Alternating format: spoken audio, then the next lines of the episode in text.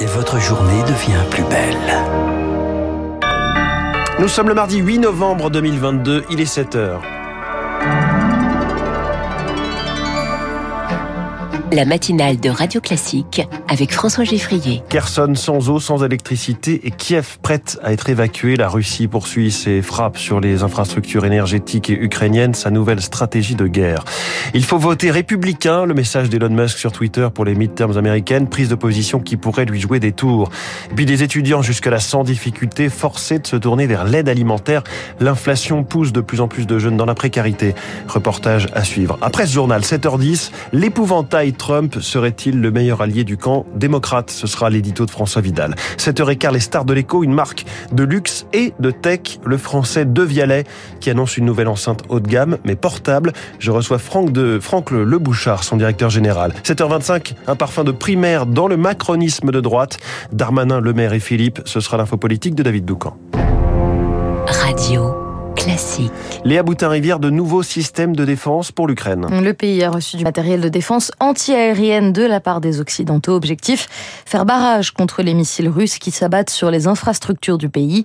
Coupure d'eau, d'électricité, l'hiver approche et 40% des bâtiments énergétiques du pays ont été détruits selon Kiev. Kiev justement, où les habitants se préparent à une éventuelle évacuation, car la Russie utilise l'énergie comme arme de guerre, comme le raconte Tetiana Ogarkova. Elle habite à Kiev et est responsable du département international à l'Ukraine, Crisis Media Center. Actuellement, nous avons par exemple 4 heures avec électricité et ensuite 4 heures sans électricité. Et on se retrouvait déjà à plusieurs reprises dans les situations où on ne pouvait pas ni appeler, ni connecter par Internet. En cas d'alerte aérienne, c'est très pratique de savoir ce qui se passe, où sont les alertes. Et donc c'est facile de semer les paniques quand les gens se retrouvent dans le noir, dans le froid et sans information. Dans le cas où il y aura plus de reprise du courant, ça va affecter tous. Le courant, la canalisation, c'est un chauffage central, donc ça va endommager tous les systèmes dans toutes les immeubles. La ville deviendra inhabitable. Témoignage recueilli par Marc Tédé. Il faudra un jour que Kiev revienne à la table des négociations quand l'Ukraine sera prête. Les propos hier d'Emmanuel Macron en marge de la COP27 qui s'est ouverte en Égypte. Et les États-Unis, eux aussi, ont pris la parole sur l'Ukraine à la veille des résultats des élections de mi-mandat. La présidence l'a assuré, quel que soit le résultat, l'issue du scrutin, le soutien de Washington restera infaillible. Les Américains n'ont plus que quelques heures pour voter pour ces midterms et un appel au vote a été remarqué hier. Celui d'Elon Musk, le nouveau propriétaire de Twitter, au nom de ce qui serait selon lui l'équilibre entre le législatif et l'exécutif, le patron de Tesla et SpaceX a recommandé de voter républicain.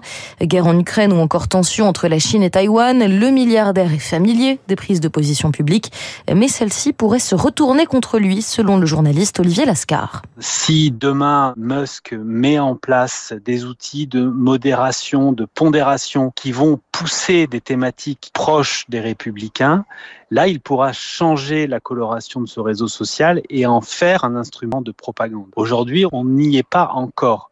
Mais comme il est en train de renverser la table, ça pourrait arriver assez rapidement. En prenant position aussi clairement pour les républicains et à 24 heures d'un vote, il dépasse les bornes. Il, il pourrait provoquer une fuite des usagers.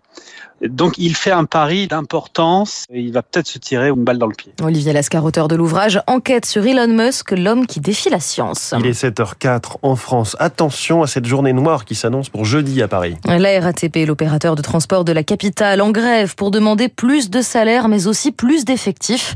Depuis le Covid et la réduction de la fréquence des trains, il n'y a pas eu de retour à la normale. La vie a pourtant repris son cours. Bilan, plus d'attentes, des rames bondées et le retour à la situation antérieure risque de prendre du temps selon Arnaud Aimé, spécialiste transport chez SIA Partners. La RATP a eu des difficultés de recrutement qui fait que le service est en dessous du niveau qui avait été fixé par la région. En fait, c'est depuis la fin des confinements qu'on observe des tensions dans le transport public. Et puis, il y a un sujet d'attractivité. Donc, la RATP, aujourd'hui, cherche à mettre le paquet sur le recrutement avec des campagnes de publicité depuis un mois.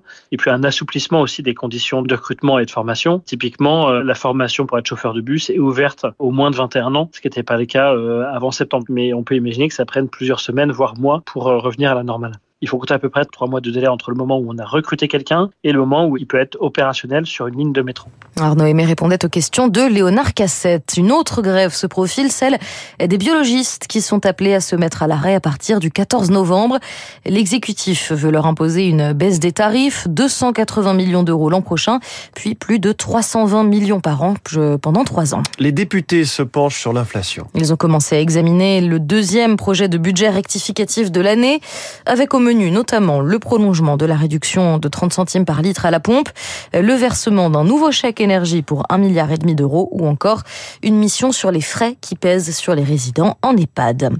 Et les étudiants sont eux aussi particulièrement touchés par l'inflation, plus 6% sur un an le mois dernier.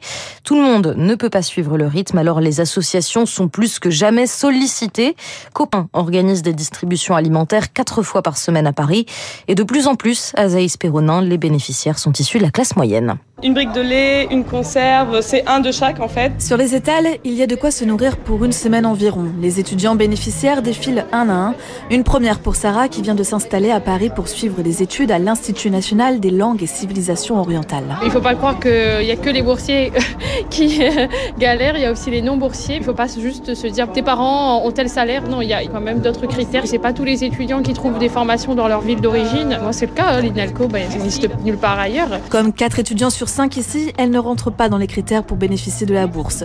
C'est le cas aussi de Juliette en master d'école de commerce. Elle n'aurait jamais cru franchir le pas un jour. On a grandi avec un certain confort et se retrouver dans cette situation, c'est pas toujours évident. D'avoir à chercher toujours euh, comment essayer de gagner plus d'argent, comment essayer d'en dépenser moins. Moi, j'ai du mal euh, parfois à endormir la nuit parce que j'y pense euh, tout le temps. La demande auprès de l'association ne cesse d'augmenter, à tel point que cette année, un quatrième jour de distribution a été ouvert, raconte Jenny, directrice des opérations chez Copain. On touche plus de 1000 étudiants par semaine, ce qui est un chiffre énorme. L'année dernière, on était plutôt à 800, 850. Cette année, c'est vraiment 1000. Il y a des personnes qui n'étaient pas dans une situation précaire avant et qui, depuis l'inflation, viennent euh, parce qu'elles veulent juste se nourrir. Et la situation ne se limite pas à la capitale. Copain vient d'ouvrir une antenne à Marseille où les inscriptions sont déjà complètes. Le reportage d'Azaïs Perronin. Et puis, une dernière information, cette scène hier dans le port de Catane en Italie.